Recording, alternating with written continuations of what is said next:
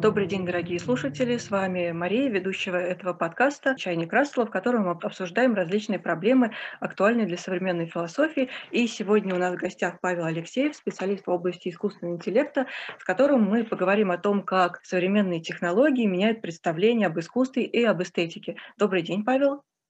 Здравствуйте, Мария. Благодарю за приглашение. Здравствуйте, уважаемые слушатели. А, ну давайте тогда начнем с того, что же мы все-таки понимаем в этой, и будем понимать в этой беседе под искусственным интеллектом. Понимают под этим достаточно много разного, сложно структурируют это понятие искусственного интеллекта.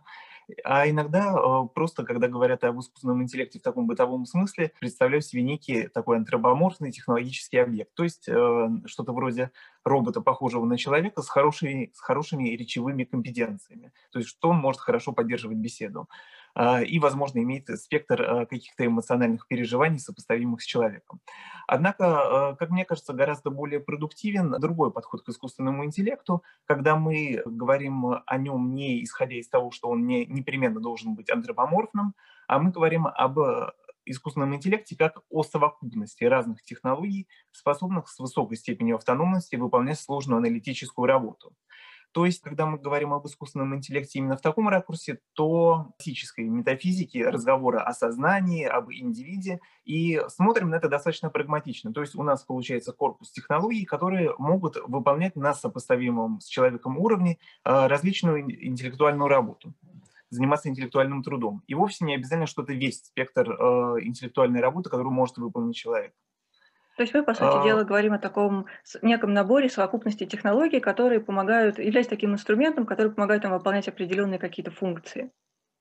В общем, да, чаще мы говорим э, в таком сугубо прикладном аспекте, но это не меняет того, что эти технологии могут э, не обязательно быть строго прикладными, они, тем не менее, могут в каких-то областях работать, где кажется, что это применение не обязательно очевидно. Кажется, эстетика– это как раз та область, в которой применение технологий часто кажется чем-то, ну не то чтобы излишним, но, по крайней мере, очень странным. Да? У нас была Оксана Демченко, с которой мы говорили про этику искусственного интеллекта, и там как-то сближение этики с технологиями было более понятно, поскольку, ну да, вот есть какая-то этическая проблема, технологии как-то развиваются, нам нужно их как-то описать в терминах того, куда им можно развиваться, например, а куда им, в общем-то, развиваться не стоит. Но эстетика такая классическая, в общем, тоже философская дисциплина, обсуждающая какие-то понятия, как прекрасные, безобразные, разные. И тут, в общем-то, такое а, сближение с технологиями, чем-то, что, наверное, у многих людей ассоциируется с такой абсолютно прагматической прикладной функцией, кажется немного странным.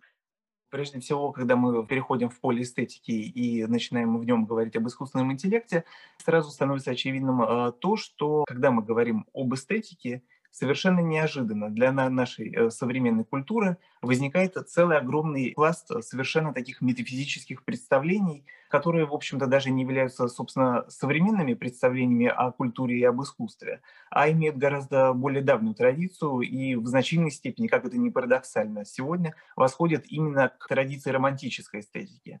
То есть в значительной степени, как это ни странно, искусство до сих пор воспринимается как некий такой акт трансгрессии, акт выхода за пределы вот некого наличного бытия, который осуществляет художник и к которому может приобщиться зритель. И вот даже когда мы будем говорить, скажем, про автора в эпоху модернизма, как он воспринимается, все равно очень э, такая явная романтическая традиция, она видна и парадоксальным образом видна до сих пор. Причем она видна э, не столько даже в тех концептуализациях, которые предлагают профессиональные философы, сколько она видна в том, что называется пространство общего интеллекта. Это не искусственный интеллект, это как бы та повседневная коммуникативная реальность, в которой находятся люди каждый день. И вот люди э, в своей повседневности все равно продолжают э, мыслить искусство в романтических категориях вот этих. Ну вот отсюда, мне кажется, часто возникает проблема, что об искусстве часто говорят в тех категориях, которые ему сейчас уже не очень подходят, которые, возможно, в чем-то уже устарели, происходит непонимание, в общем-то, современной эстетики и современного искусства в частности классический, мне кажется, пример, с которым сталкивались, наверное, многие наши слушатели, когда приходишь в музей, смотришь какое-то произведение искусства, это произведение искусства маркируется через какой-то термин, как contemporary или modern art, и ты, в общем-то, задаешься вопросом, а что оно, собственно, здесь делает, что, собственно, в нем такого, что позволяет его назвать искусством, поскольку его, в общем-то, очень трудно определить через те термины классической эстетики, которые мы обычно описываем какое-то искусство, ну, еще отстоящее от нас, наверное, там, ну, века, например, на три или на четыре. То есть прекрасное, безобразное, к современному искусству уже очень плохо подходит. И, в общем-то, вот что происходит в современной эстетике, насколько сильно и как она меняется, и какая в этом связь с технологиями, которые становятся таким катализатором этих изменений? Ну, здесь я думаю, что стоит обозначить два аспекта этого вопроса. Они, безусловно, взаимосвязаны, но тем не менее их можно все-таки более-менее концептуализировать отдельно. Первая часть вопроса связана с современным искусством, и в данном случае я говорю не только про те эстетические объекты и практики, которые мы видим в музеях современного искусства, и которые как раз маркируются как contemporary art, но, э, например, сюда же мы можем отнести и современный театр. Есть такая проблема, которая связана с эволюцией художественных форм она заключается вот в чем, что по большой совокупности причин э, художественный э, язык, художественная форма на современном этапе развития на самом деле является чрезвычайно сложной. Очень часто можно услышать, когда говорят про современное искусство, что вот если, например, есть модернистское искусство, которое предъявляет достаточно высокие требования к зрителю, к читателю, требует от него определенной образованности, учености и правильным образом сфокусированного внимания, то современное искусство э, не имеет такого ценза, и, в общем-то, казалось бы, что так оно и есть. Но, тем не менее, мы видим э, такую ситуацию, что парадоксальным образом отличить некое произведение современного искусства, которое там любят упоминать анекдотически, э, то есть что это какая-то совершенно непонятная поделка или какое-то совершенно непонятное э, действие, которое почему-то произвольно интерпретируется как искусство, и развлечение вот такого объекта и развлечение другого, другого объекта, казалось бы, с теми же формальными свойствами, однако такого, э, которое для того, чтобы понять э, весь объем сложности этой формы, понять всю, всю сложность структуры этого объема, как раз-таки требует от читателя, от зрителя гораздо э, большей образованности, чем, например, модернистское произведение искусства, парадоксальным образом. И вот это, конечно, первая трудность, что для неподготовленного зрителя и то, что, в общем-то, является достаточно простым произведением искусства и в некотором смысле малоинтересным в современном искусстве, и то, что является ультрасложной формой, это такой переусложненный, которая как раз-таки сложно функционирует и может быть интересно. Вот это первая сложность э, с современным искусством. Вторая, собственно, вот та технологическая среда, в которой э, это искусство функционирует. И вот э, здесь, конечно, уже э, приходится выходить э, за рамки вот этой романтической эстетики вынужденно в том или ином виде. И вообще поговорить о том, как вообще формируется эстетический опыт и вообще функционирование произведения искусства в зависимости от той технологической среды, в которой он находится. Вот эта романтическая традиция, о которой я говорил, э, она в некотором смысле подразумевает такую метафизику объекта искусства, что этот объект э, сам за себя говорит в любом контексте, и э, любой контекст, он не, не сможет как-то существенно моделировать э, наше восприятие и свойства этого объекта. То есть э, такой субстанциализм, получается, эссенциализм.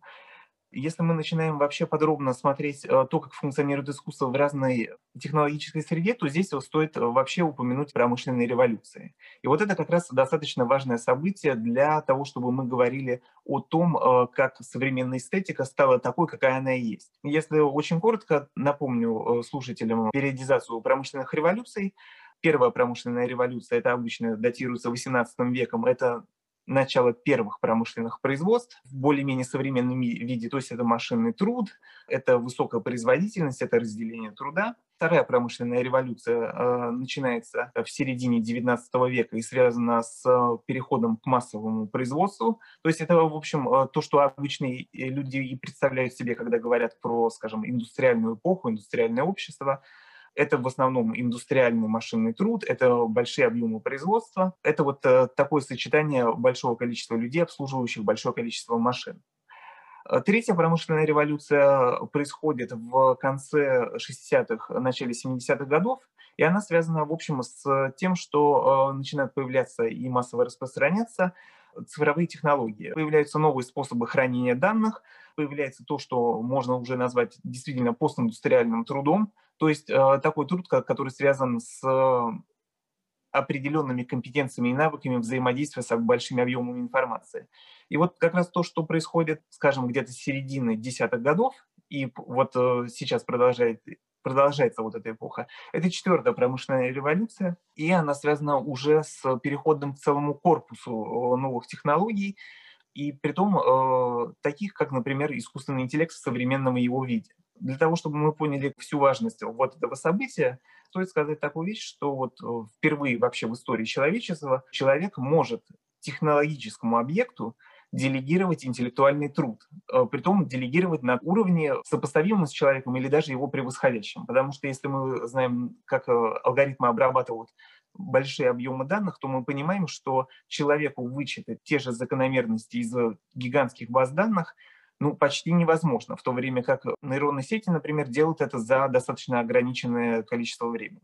К чему я говорю про эту периодизацию? Как мы часто представляем, э, даже находясь в профессиональном сообществе искусствоведов, историю искусства? Чаще всего это выглядит примерно так, что вот были одни художественные формы, потом были другие художественные формы, и они, в общем-то, менялись э, таким, скажем, волюнтаристским образом. То есть приходил новый автор, новый художник, он э, что-то брал от предыдущей формы, что-то изменял, и вот, собственно, вот так и менялась культура. То есть, опять же, это было вот такая, такое чисто романтическое представление о том, что вот есть автор, и он в своем художественном акте абсолютно свободен, независим, и э, как-то не соотносится вообще с тем, что вокруг него. Если и соотносится, то только тематически. Ну вот, как бы он выбрал тематику, которая близка ему, но не сами принципы функционирования произведения искусства. И вот как раз здесь э, стоит э, начать говорить о том, что мы во многом э, как раз сегодня маркируем э, культуру э, в таком сочетании модернистских и постмодернистских категорий. И вот мне кажется, здесь есть целый спектр вопросов, которые можно проговаривать дальше, и вот здесь как раз интересно разговаривать, как их моделирует искусственный интеллект.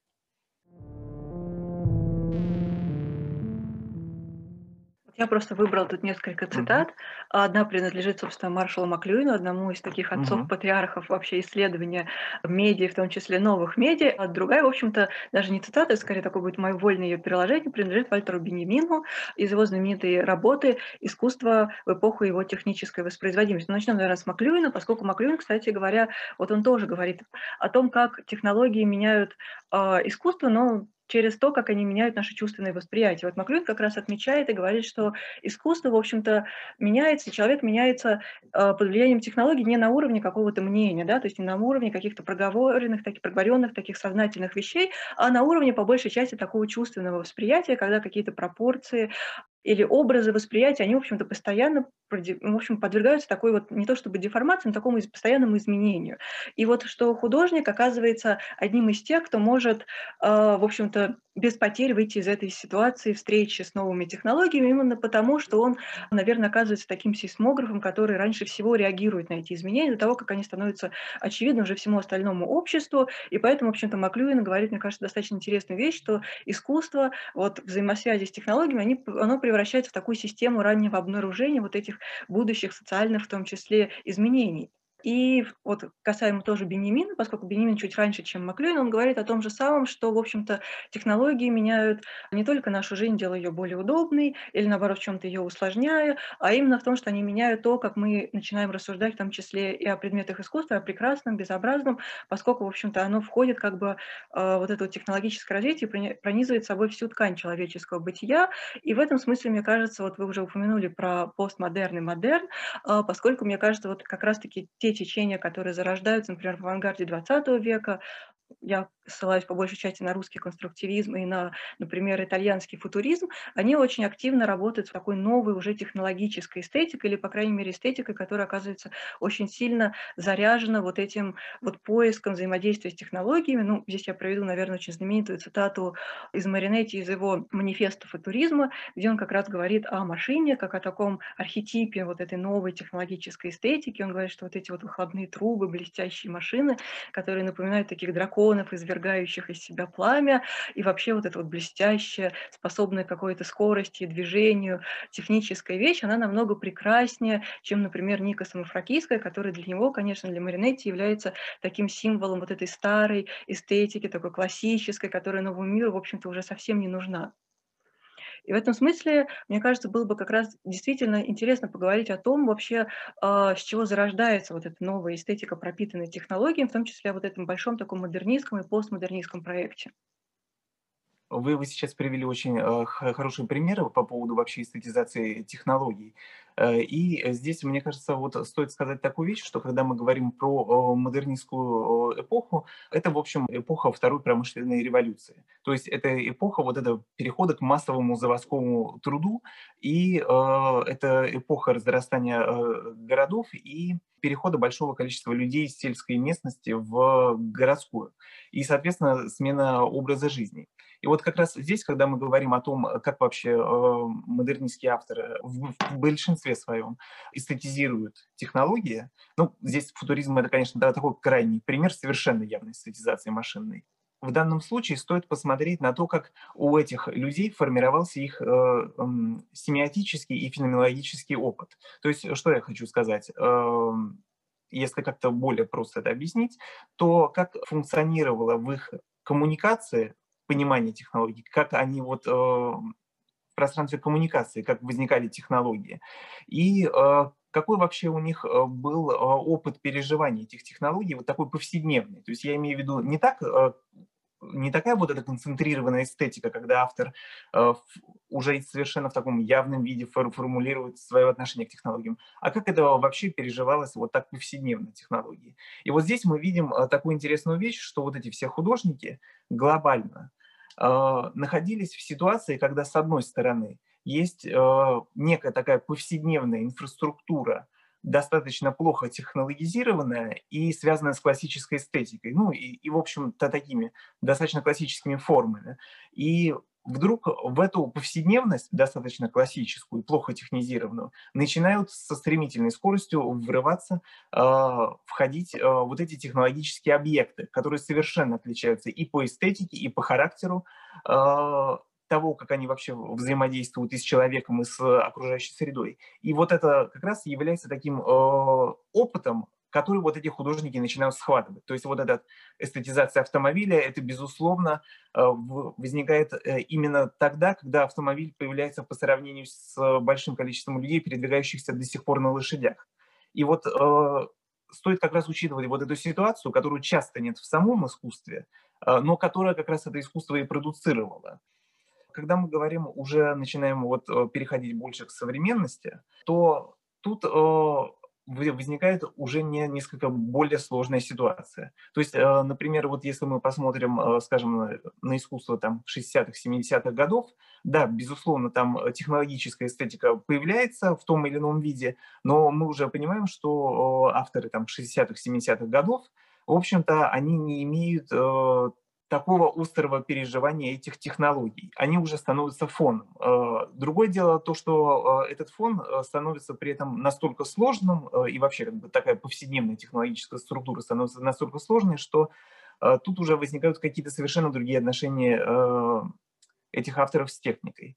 При этом я ведь хотел еще такую вещь сказать, что говоря вот о модернистских авторах, которые на основе своего повседневного опыта начинают переносить в искусство свое такое острое переживание технологий. При всем при этом а, то, что модернистское искусство, это в некотором смысле культивирует фигуру автора, то есть что а, как бы там автор не говорил о том, что он, например, выражает некие там надиндивидуальные э, сущности, э, некие надиндивидуальные процессы.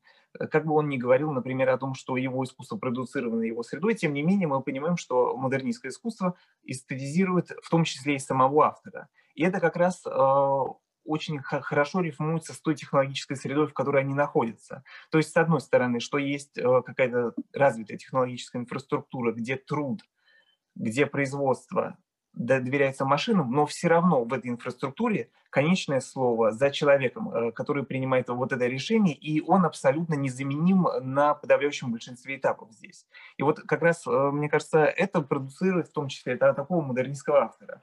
И его парадокс. С одной стороны, эстетизацию технологий, с другой стороны, эстетизацию собственной фигуры.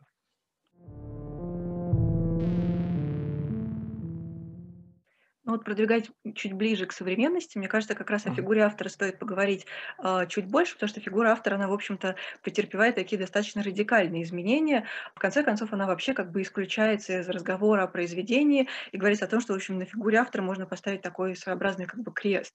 А, и в этом смысле, конечно, мне кажется, можно сказать пару слов о Ролане Барте, его знаменитом, а, на самом деле, я бы не сказала, это прям произведение, поскольку это очень-очень маленькая такая статья, буквально на пару а, страниц «Смерть автора», где как раз он говорит о том, как происходит вот этот уход автора. Он говорит о том, как автор становится все более и более маленькой фигурой, которая отходит куда-то э, в самый-самый уголок вот этой вот сцены, и потом практически, в общем-то, просто испаряется. И как раз-таки Барт говорит о том, что текст и письмо, в смысле, в котором он его понимает и в котором он считает, что его стоит понимать вот в ту эпоху, в которую он живет, является, в общем-то, зоной и областью абсолютной неопределенности. Да? Он достаточно красиво об этом пишет и говорит, что это такой черно-белый а, лабиринт, в котором теряется любой след нашей субъективности. И в итоге, конечно, субъективности автора, собственно, как субъекта, как творца произведения, как, в общем-то, того, что можно искать в произведении, поскольку действительно в литературе, особенно в истории литературы, можно увидеть, что были действительно целые школы, которые ставили, в общем-то, автора и даже, скажем так, на такой пьедестал своеобразный, в общем-то, что все произведение могло быть редуцировано к фигуре автора.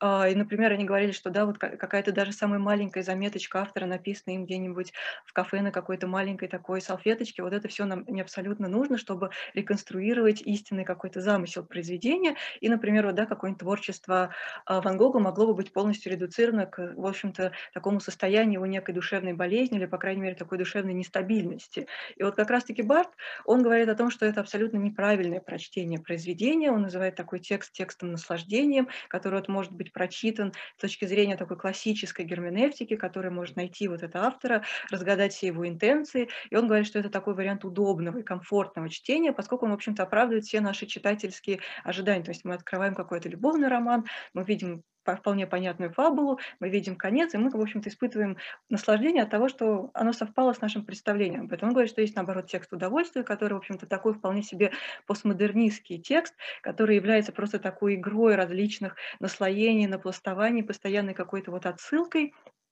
к различным другим уже написанным произведениям, что фигура автора там вообще не существует. Текст порождает сам себя, он порождает себя в взаимодействии с читателем, который его как-то интерпретирует через свою какую-то культурную там, призму и оптику, что, в общем, это текст абсолютно открытый и не загнан ни в какие рамки.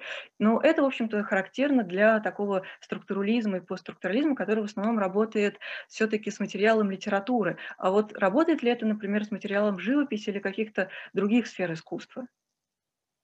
Это очень хороший вопрос, и тут а, вообще стоит э, сделать такой комментарий к э, Барту, э, заключающийся в том, что хотя Барт, с одной стороны, он абсолютно точно почувствовал проблему, которую нужно проработать на, на современном уровне, в то, в то время, когда эта статья писалась, и что, в общем-то, вот эта вся классическая, такая герменевтическая культура, есть что-то такое, не то чтобы фундаментально неправильное, но есть что-то такое, что нужно в ней поменять во всяком случае. Барт э, правильно почувствовал это. С другой стороны, он, как и вообще многие структуралисты и постструктуралисты, слишком поспешно э, объявил, что все, все вопросы э, решены уже тут э, и, этими авторами. И в некотором смысле вот то, что говорит Барт, э, тоже достаточно э, такое поспешное решение. Тут можно говорить э, вот о чем, что парадоксальным образом как бы Барт преподносит в некотором смысле текстуально как некое такое открытие, что вот э, сейчас как раз происходит рождение, появление читателя. Вот. Но э, дело в том, что э, вся ситуация сложнее, она заключается, в общем-то, в том, что э, читатель был всегда, ну, читатель в широком смысле, зритель, читатель, слушатель, он был всегда, и вообще всегда его отношения были гораздо более сложно структурированы, чем это нам может даже показаться с произведением искусства. И в данном случае стоит сказать, что тут возникает такая проблема, связанная с тем, что уж очень часто эстетический опыт зрителя, там, читателя уравнивается условно с эстетическими трактатами той или иной эпохи. Что вот у нас, например, есть, скажем, там трактат э, Буало классицистский, и вот мы думаем, что зритель э, классицистского театра вот видел вот ровно то, что там написано, без каких-либо сложных э, вариаций опыта его, что, что, конечно же, не так. Э, и по говоря по поводу, э, других вообще видов искусства, здесь ситуация, на мой взгляд, абсолютно такая же. В этом плане я, пожалуй, скажу такую вещь, что, э, если говорить, скажем, с позиции там семиотики или структурализма, понятно, что анализ, скажем, некоторых видов искусства, он проблематичен по некоторым параметрам из-за специфики этих видов искусств. Например, как проблематично, скажем, построение семиотики театра. Потому что если мы говорим, скажем, про семиотику э, литературного текста, то здесь в некотором смысле все относительно просто, потому что э, текст э, состоит из однородных знаков, ну, так или иначе, лингвистических. А в театре, например, здесь есть и визуальный аспект, и вопрос того, как понимать, там, скажем, комплексный знак, состоящий из визуального, аудиального одновременно. Это такая проблема. И вот как раз, когда мы говорим про автора в контексте всех этих вопросов, и возникает еще э, такой важный вопрос, собственно, как уже вот на этом более современном этапе это все начинает соотноситься и функционировать в той технологической среде, в которой мы сегодня находимся. Ну, я говорю сегодня в широком смысле, скажем так, с конца 60-х, начала 70-х годов, когда, в общем-то, начинают уже последовательно распространяться цифровые технологии. Другое дело то, что они становятся массовыми позже, но вот, да. То есть автор в каком-то смысле, он еще, его не стоит так списывать со счетов, его можно как-то еще рассматривать в контексте даже каких-то современных практик. Э, я, я думаю, что фигура автора должна, скажем так, она не, она не должна списываться, но она не должна, в общем, интерпретироваться вот в, в той классической модели, что есть некий смысл произведения, который точно заложен самим автором, не обязательно осознанно или неосознанно, э, и что, в общем, этот объем э, – это то, что всегда есть в произведении в, любой его момент, и независимо от того, как оно функционирует, ну, то есть в каком контексте оно находится.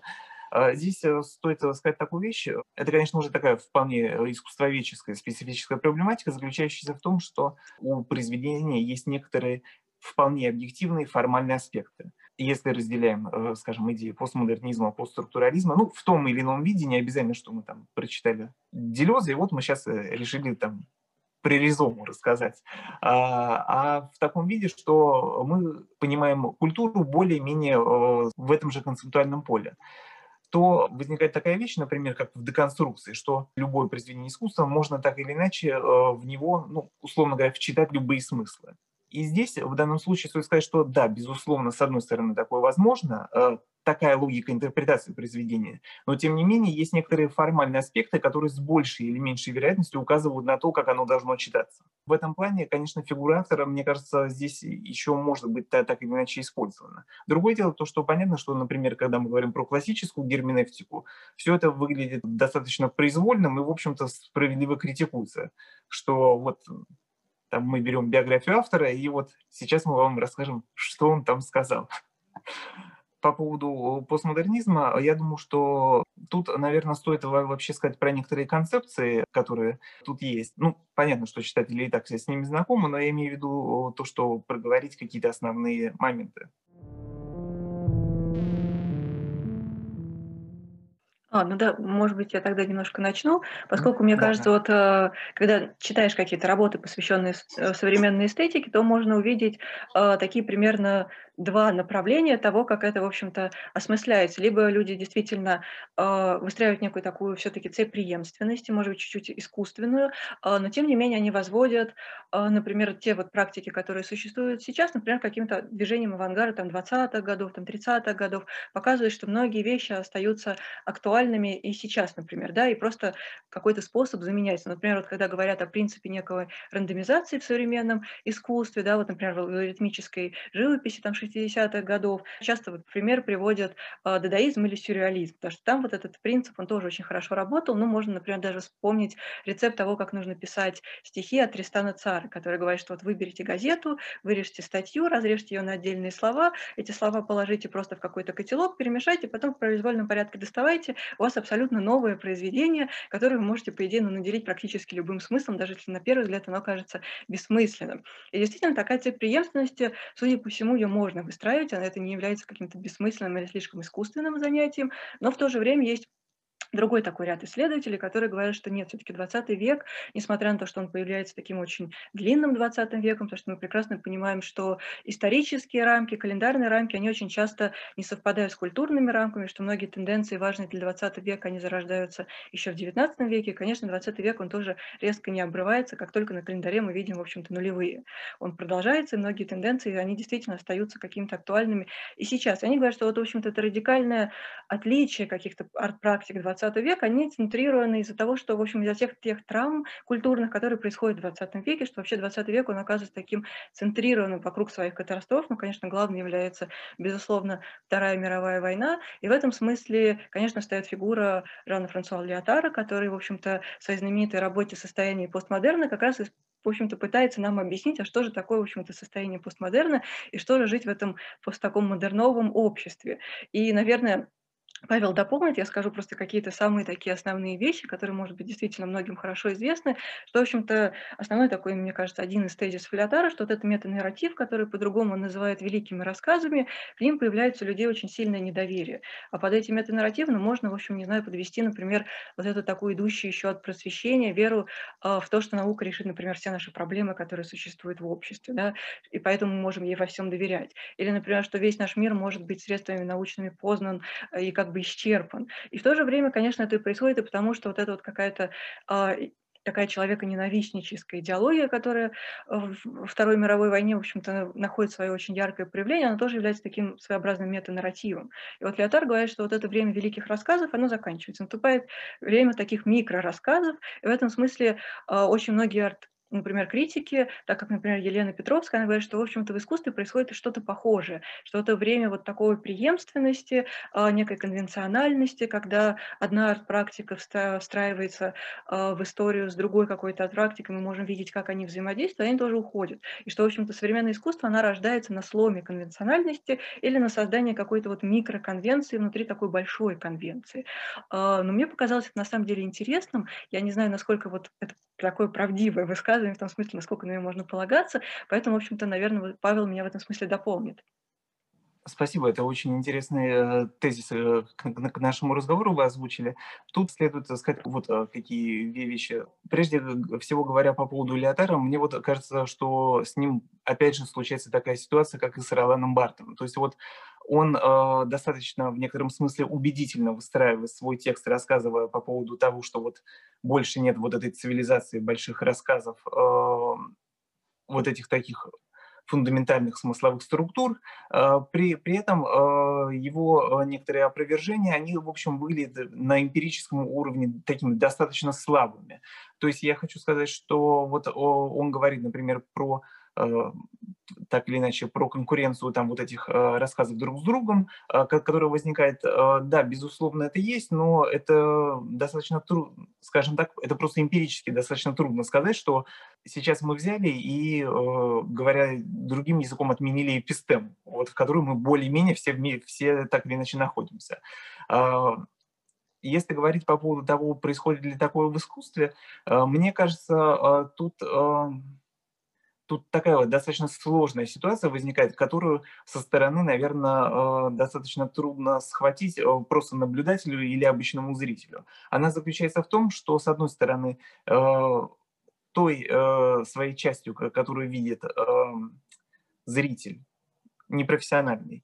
Современное искусство предлагает себя интерпретировать как некий разрыв с предыдущей эстетической традицией и как создание, возможно, совсем не глобального, а чаще вот некого локального такого художественного высказывания, совершенно автономного. Безусловно, такое есть. Но э, парадоксальным образом мы понимаем, что вообще э, общее вот это эстетическое пространство, оно в некотором смысле достаточно конвенционально функционирует. Я имею в виду здесь конвенцию э, в значительной степени на достаточно большом количестве уровней, что область современного искусства, она, в общем, уже не связана, скажем, в той степени, э, в какой, в какой это было а, для модернистского искусства с понятием скандала. То есть, да, безусловно, э, там есть какие-то истории, которые можно интерпретировать вот в логике скандала, что скажем, а, кто-то считает ту или иную форму эстетическую, например, совершенно неинтересной, и вот тут возникает как бы некое противоречие между одними интерпретаторами, считающими, что напротив, это сложная, интересная художественная форма, и теми, кто как раз отказывается так воспринимать то или иное произведение. Но здесь, тем не менее, все равно это поле уже проинтерпретировано даже не профессиональным зрителем парадоксальным образом, как раз как поле, поле вот таких высказываний, которые говорят о своей автономности, и в этом смысле тут нельзя сказать, что зритель приходит совершенно без каких-либо ожиданий вот таких, что художник его сейчас удивляет. В таком смысле на уровне базов, базового, базовых концепций его восприятия искусства. И вот как раз здесь мне как раз кажется важным более подробно поговорить как раз про искусственный интеллект и как это вообще формирует современную э, среду. С одной стороны, э, можно часто услышать э, примерно такой тезис, что, ну вот скажите, есть у нас антропоморфный искусственный интеллект, то, то есть вот такой искусственный интеллект сейчас, который сопоставим с человеком по интеллектуальным возможностям. Нет, э, э, такого нет. Ну и как бы некоторые считают, что тут разговор уже сразу закончен. А, но с другой стороны, если мы посмотрим на то, как мы взаимодействуем друг, друг с другом в повседневной жизни, выясняется, что очень большое количество наших взаимодействий повседневных связано с искусственным интеллектом. И вот, например, возникает вопрос того, в какой цифровой среде мы вообще проводим время. Вот Скажем, например, э, такой как бы достаточно простой пример, но он, я думаю, многим слушателям будет э, абсолютно понятен, э, даже без каких-либо таких дополнительных объяснений. Вот есть у вас аккаунт в Инстаграме вы на что-то подписаны, что-то лайкаете. Алгоритмы интеллектуальным образом анализируют то, что вы делаете, и когда вы открываете случайную подборку, Эм, э, то, что вам предлагает Инстаграм как потенциально интересное, вы э, начинаете вот это смотреть. Ну, там э, примерно по такому же принципу работают там такие соцсети, как, например, там Pinterest, это визуальная социальная сеть, и другие. И вообще вот эта интеллектуальная модерация контекста, контент, прошу прощения, контента, который делает искусственный интеллект сегодня – а, да, безусловно, это не, не те э, технологии, которые, например, с вами поддерживают разговоры, говорят там, вот скажите, вот что вам сегодня интересно? Ну, э, в таком явном виде. Но, тем не менее, по факту происходит э, следующий эффект, что эм, у человека начинает формироваться то визуальное пространство или, там, скажем, то текстуальное пространство, а, которое тем или иным образом смодерировано искусственным интеллектом. И в данном случае как раз вот это оказывается чрезвычайно важным. То есть если я хочу сказать, что еще, еще какое-то э, время назад э, вот эта визуальная культура у пользователя, это был результат неких его таких последовательных э, усилий, то, то есть надо было прицельно фокусировать свое внимание, последовательно искать, например, э, скажем, вот вас интересует живопись определенного направления, и вы должны последовательно э, исследовать ее э, в интернете. То сейчас, например, алгоритм показывает, что вот вам интересно, например, там импрессионисты, скажем, больше, чем авангард. И вот, соответственно, вы получаете такой контент. И это как раз достаточно важный аспект современного эстетического опыта. Э, он э, формируется не только благодаря некому волевому решению самого э, зрителя, но оно точно так, так, так же дополнительно формируется средой, которая теперь стала интеллектуальной. И вот это как раз, мне кажется, фундаментальное изменение, такое, которого не было раньше в культуре. При этом возникает еще другой вопрос, связанный с искусственным интеллектом, очень масштабный. Это вот, скажем так, то, чем мы занимаемся, когда говорим про искусство, так или иначе. Я люблю вот такой пример, скажем, про театр. Э, когда мы говорим, скажем, про то, как э, тот или иной актер э, играет на сцене. Возникает очень часто спор, правильно ли он передал ту или иную эмоцию своего персонажа, которая явным образом должна быть сыграна в этой режиссерской конструкции спектакля. И, э, например, точно так же часто возникает вопрос, как вообще оценить э, восприятие аудитории того или иного э, спектакля. То есть, скажем, один критик профессиональный говорит там, ну, условно, там, вот зал скучал, а, другой рассказывает по поводу того, что все, не отрываясь, смотрели спектакль. И здесь как раз возникает э, такая вещь, например, вот мы сегодня есть достаточно развитые технологии машинного зрения, связанные с распознаванием эмоций. И как раз э, там, где вот человек, доля э, интерпретации э, у человека очень субъективна, э, например, э, машинное зрение достаточно хорошо основывается на большом количестве данных, то, как выглядят те или иные эмоции человека, может э, достаточно точно э, сказать, э, как, например, насколько та или иная манера исполнения актера, она соответствует той или иной эмоции по факту, фактически переживаемым человеком. И, например, точно так же можно говорить о том, в какой степени вовлечен, вовлечен зритель в просмотр спектакля.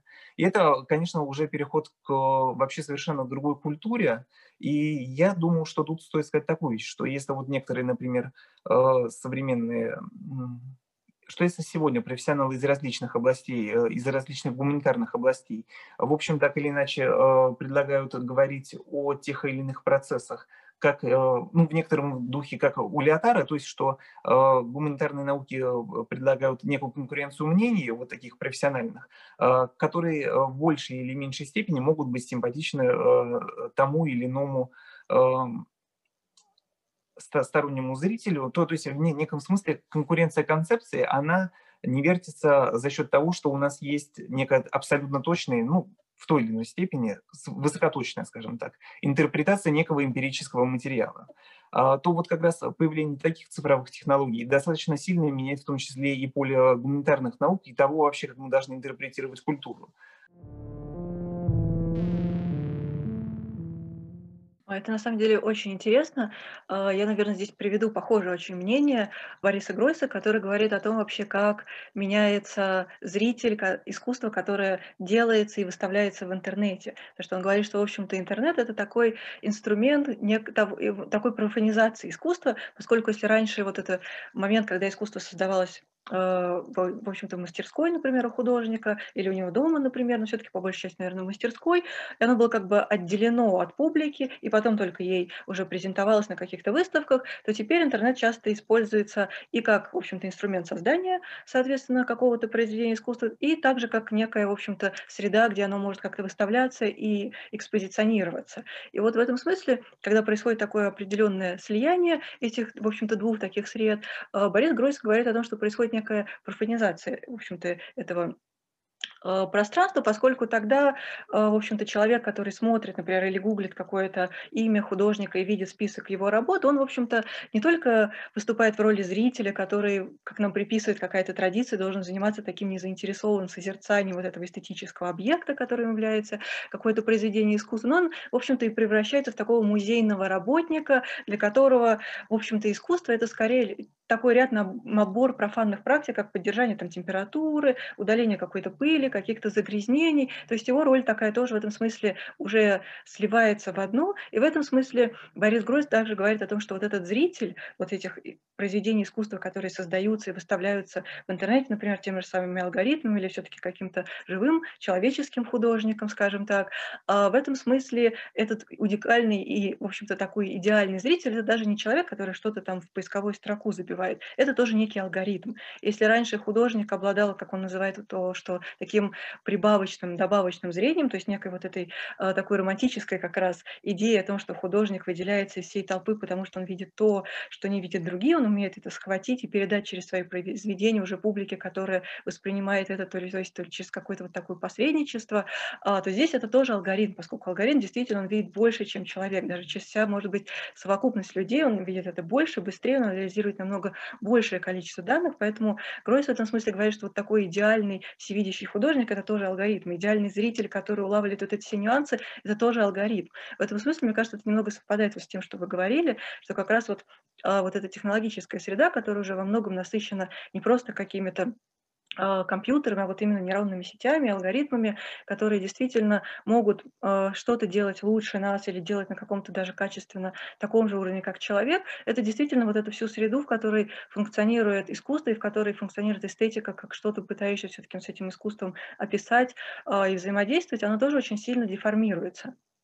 Я, в общем, думаю, что это, безусловно, это, это, это безусловно так, так, когда мы говорим о том, что здесь происходит вот эта достаточно важная трансформация. При этом, кстати, вот у Гройса есть такой, и у Гройса есть тезис о том, что если, скажем, предыдущая эпоха была эпохой массового потребления искусства, то э, современная эпоха, благодаря цифровым технологиям, это эпоха массового производства искусства.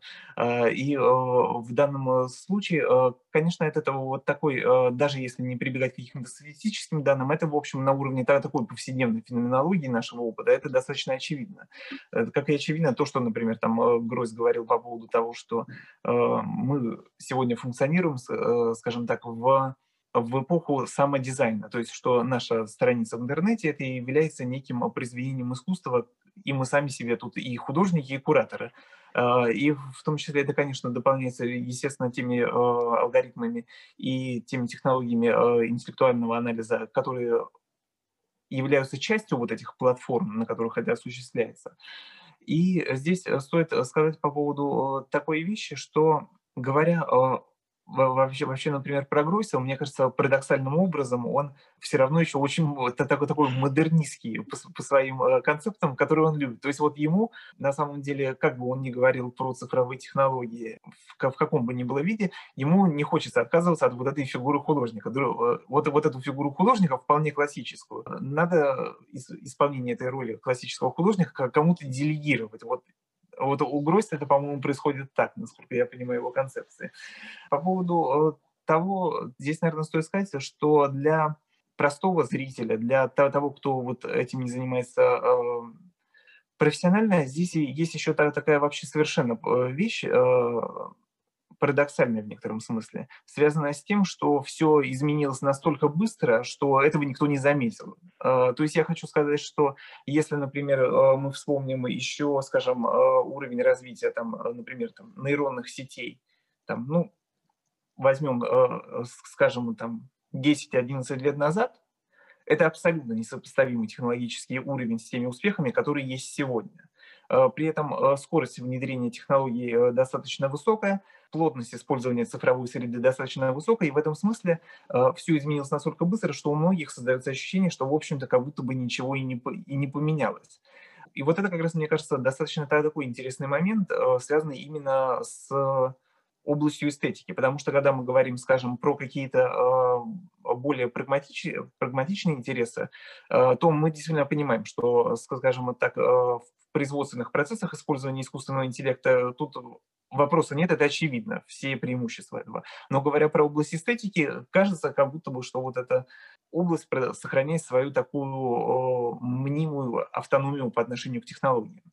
И здесь еще, наверное, стоит сказать такую вещь, что Вообще, когда очень часто слышны разговоры про искусственный интеллект э, э, и искусство, это все в подавляющем большинстве случаев и идет по следующему сценарию. Э, вот, например, может искусственный интеллект творить. Не, тут на самом деле абсолютно не важно, кто, кто что говорит, важна сама постановка вопроса. То есть, что мы продолжаем думать вот в этой такой чисто модернистской традиции, что вот есть художник, и есть э, вот это произведение, говорящее само за себя. Э, и в данном случае э, мне как раз кажется, что важен не столько вопрос, способен ли делать искусственный интеллект искусство. Тут, ну, когда часто люди говорят, что нет, не способен, потому что это подразумевает некое обязательно что искусство... Ну, многие говорят, что нет, по той причине, что, например, объясняют это тем, что произведение искусства является носителем некого чрезвычайно субъективного и очень интенсивного переживания автора, которого у искусственного интеллекта нет. Но это вообще тут всегда, когда такое говорится, достаточно легко поставить собеседника в такое неудобное, неудобное положение, рассказав о том, что, например, даже профессиональные музыканты не всегда отличают, например, музыку Баха а, от стилизации Баха, сделанной нейросетью. Причем оригинальной, то, то есть не являющейся повторением э, того, что уже делал Бах, но обученной на его музыке. И вот э, здесь, здесь как раз э, вот этот аргумент по поводу того, что по факту человек э, может не отличить произведение, сделанное человеком. И машиной, как раз, мне кажется, приводит именно к тому, что вопрос должен быть смещен не на то, может ли машина творить, и это в некотором смысле рифмуется с постановкой теста Тьюринга, вопрос э, надо ставить не так, может ли машина думать, и тогда надо сказать, что такое машина, что такое думать, и вот весь спектр таких вопросов, выводящих нас в какую-то часто непродуктивную метафизику. А сказать, например, может ли машина выиграть имитационную игру? ну, как у Тьюринга в тесте. То есть может ли человек ошибиться и принять машину за человека. И вот здесь, мне кажется, такая имитационная игра в отношении искусства как раз должна иметь место. И когда мы эм, фокусируем наш взгляд не столько на вот этих категориях автора, произведения, а на категориях того, из чего у нас формируется наше восприятие, из чего у нас формируется эстетический опыт, и вообще, что определяет э, то, что мы маркируем как э, объекты эстетические. А, вот это, мне кажется, гораздо более важный вопрос. И тут, конечно, это вот уже работа современной культуры начинается здесь. Это вот тот актуальный вопрос, который должен решаться в культуре э, на всех его уровнях. То есть это как и профессиональные исследователи, и повседневность. А, ну, мне кажется, в этом контексте можно вспомнить про картину, про почитать, про которую как раз мне советовали, mm-hmm. про картину Эдмона де Белами, которая, в общем-то, была продана на Кристи за 432 тысячи долларов, mm-hmm. если я не ошибаюсь, ну, сумма какая-то примерно такая, и которая была, в общем-то, написана э, как раз-таки алгоритмом, и причем вот эта группа французских художников, Obvious, которые создали это произведение, или точнее запрограммировали этот алгоритм, то они даже его не сочиняли, в общем-то, с нуля, они, я так понимаю, взяли какой-то алгоритм, который уже существовал, который можно было как-то просто скачать, модифицировать и, в общем-то, как-то перепрограммировать те задачи, которые они перед собой ставили. И действительно, если я понимаю, вот просто, чтобы наши зрители понимали, точнее, слушатели, о чем идет речь, вот эта нейросеть, она была обучена на примерно 15 тысячах портретов, которые, в общем-то, были ранжированы с 14 века по 20 век, и, соответственно, она, я так понимаю, распадалась как раз на две части. То есть был, в общем-то, генератор, который производил какие-то похожие на то, что он видел, на то, что он изучал изображения, соответственно, дискриминатор, который говорил о том, что насколько это вот совпадает с той традицией, которую он, в общем-то, видел, на чем он обучался. И на самом деле, в общем-то, пока вы мне тогда не посоветовали, я не знала, что такая картина существует, и что действительно она была не только создана, в общем, продана за достаточно такие приличные, мне кажется, деньги, а, хотя, конечно, арт-рынок, наверное, знал и намного большие суммы, которые давали за произведение искусства, и, в общем-то, она вызвала какую-то огромную дискуссию, и даже сейчас в сети можно увидеть огромное количество статей, посвященные а, этому, и даже заголовки, в общем-то, газет, которые выходили в момент, когда эта картина продавалась, они очень такие репрезентационные в том смысле, что неужели художник будет смещен а, нейронными сетями? Можно ли это считать искусством? И в другой степени, насколько это легитимизируется тем, что вот этот такой, в общем-то, институт и институция, которая представляет собой арт-маркет, которая все-таки взяла ее и которая получила за это деньги, мы действительно понимаем, что, в общем-то, это такой, в общем-то, действительно э, история некой легитимизации, когда большая институция что-то принимает и говорит, что да, она может у нас экспонироваться, она может как-то с нами взаимодействоваться, взаимодействовать. И, в общем-то, когда появляются коллекционеры, которые готовы за эту картину отдать какие-то свои деньги, рассматривать ее как какое-то вложение. И в этом смысле э, одна из авторов, которая писала про эту картину, мне, мне кажется, сказала довольно-таки интересную фразу про то, что вот у этой картины не белковый автор. Это вот вопрос о живучести вообще фигуры автора, что вроде бы он и не человеческий, не белковый, но он все равно какой-то есть. А раз автор есть, значит, в картину можно как бы инвестировать, потому что действительно для арт-рынка вот эта фигура автора, она является такой значимой в выборе какой-то там цены и так далее. А, и на самом деле вот те вот какие-то огромные дискуссии, которая породила экспонирование и продажа этой картины, о том, что действительно, вот, может быть, художнику что-то угрожает такому человеческому, белковому как раз-таки, что искусственный интеллект, э, может ли он писать картины или не может. Но вот как раз Павел говорил о том, что там нужно сместить сторону дискуссии немножко в другую направление, не говорить о том, что может ли искусственный интеллект, не может, а просто рассуждать о чем-то другом. Но вот все равно вот продажа и существование этой картины э, внутри какого-то арт-рынка, это все-таки прецедент некий, или вообще это действительно начало какой-то новой тенденции? Ну, тут, э, говоря вот конкретно про этот случай, стоит сказать, что э, здесь, э, конечно, э, играет э, роль достаточно большое количество совокупных э, факторов, что эта история э, была воспринята именно так, как она была воспринята. Ну, опять же, вот то, что вы справедливо указали, э, то, что известный аукционный дом соглашается эту работу взять, в принципе, мы так или иначе сталкиваемся с тем, что вопрос фигуры автора вот в такой постановке– это, конечно, вопрос некого символического капитала. А, и э, говоря в данном случае, мы, мы понимаем, что, например, достаточно большое количество работ, так или иначе сгенерированных, они могут не иметь того символического капитала, ну, я имею в виду сгенерированных с помощью технологий, они могут не обладать просто элементарно тем символическим капиталом, который позволяет им э, такое институциональное признание.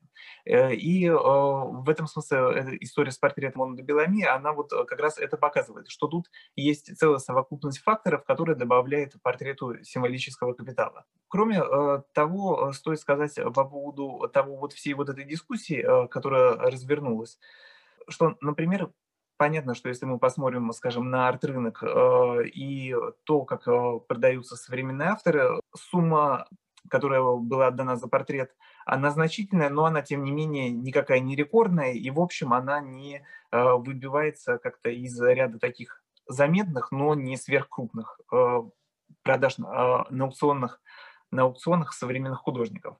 Тут э, еще интересна такая вещь, что все-таки э, вот эта арт-группа Obvious, у них уже самих за, за ними есть некий символический капитал, э, который как раз-таки, опять же, проецируется ровно так же и на эту работу в данном случае получается, что складывается вот такая как бы история из э, множества факторов. Если говорить сам опыт вот такого машинного искусства, вот э, я имею в виду сейчас редуцировав все вот эти контексты, которые э, связаны с продажей и выставлением вообще на аукцион этой работы, то здесь, конечно, стоит сказать, что тут э, опять же, возникает такая очень интересная вещь, как нам вообще интерпретировать процесс создания такого произведения. То есть, с одной стороны, мы понимаем, что нейронная сеть учится на базе данных она генерирует нечто, чего в этой базе данных нет. И э, вот, например, э, многие там, э, даже профессиональные искусствоведы, сразу начинают разговаривать в категориях такой метафизики, что вот раз она там на чем-то научилась, то это же не оригинальное произведение, даже если оно как бы новое. Ну и в, этом смысле есть такой достаточно очевидный контраргумент, в какой степени можно говорить о том, что художник создает вообще в чистом виде с нуля, если, например, он даже пользуется, ну, возьмем, например, литературу, если он пользуется тем языком, э, который он, безусловно, преобразовывает, но все-таки уже э, которым он владеет, который создан до него. Потом э, здесь есть еще такая интересная вещь, как нам вообще интерпретировать автора вот этих авторство алгоритмическое. То есть что я хочу сказать? Что у нас, с одной стороны, есть нейросеть, которая рисует картины, а есть нейросеть критик который говорит, вот это берем, вот это нет. И в данном случае, э, как бы, кто здесь является автором? Группа Obvious, э, которые в конечном счете отбирают э, эти картины, является ли это коллективным авторством, то, то есть человека и алгоритма, является ли это коллективным авторством как человека и алгоритмов, и, или, например, это один алгоритм, и то, то есть вот эта вся цепочка создания картины, ее отбора и признание ее неким эстетическим объектом, вот э, тут как раз э, фигура автора, которая нам была раньше важна в соответствии с тем, что мы должны были знать, что там автор нам хотел сказать, она здесь становится важной в том смысле, что авторство или оно множественное, или оно как-то гораздо более сложно структурировано, чем мы раньше могли думать. Потому что когда в повседневной жизни не было такого количества технологий, способных так или иначе автономно выполнять интеллектуальный труд, было как-то достаточно очевидно, что вот есть человек, и он создает нечто такое новое, что нам как бы и очевидно выглядит новым. А когда здесь э, в ход идут э, такие технологии, то тут достаточно трудно, оказывается, сказать. При этом, например, э, есть уже какие-то такие кейсы интересные по поводу того, что, например, по-моему, это Netflix, э, что они сейчас э, начинают оценивать э, качество сценариев с помощью алгоритмов. То есть, что человек, безусловно, там является автором сценария, но, но тем не менее, то, как вообще принимать сценарий в производство или нет, в конечном счете оценивается алгоритмом. И в данном случае мы, конечно, понимаем, что здесь речь идет о том, что это достаточно сложная интеллектуальная работа, которая связана не только с тем, чтобы так или иначе проанализировать сам этот текст, но и с тем, чтобы выстроить сложную связь между вот этим текстом и успехом будущего фильма или сериала. И вот это как раз такой тоже важный момент, который говорит нам по поводу того, кто является автором. То есть я имею в виду проблематизация на новом уровне авторства. С нами был Павел Алексеев, специалист по искусственному интеллекту. До свидания. До свидания.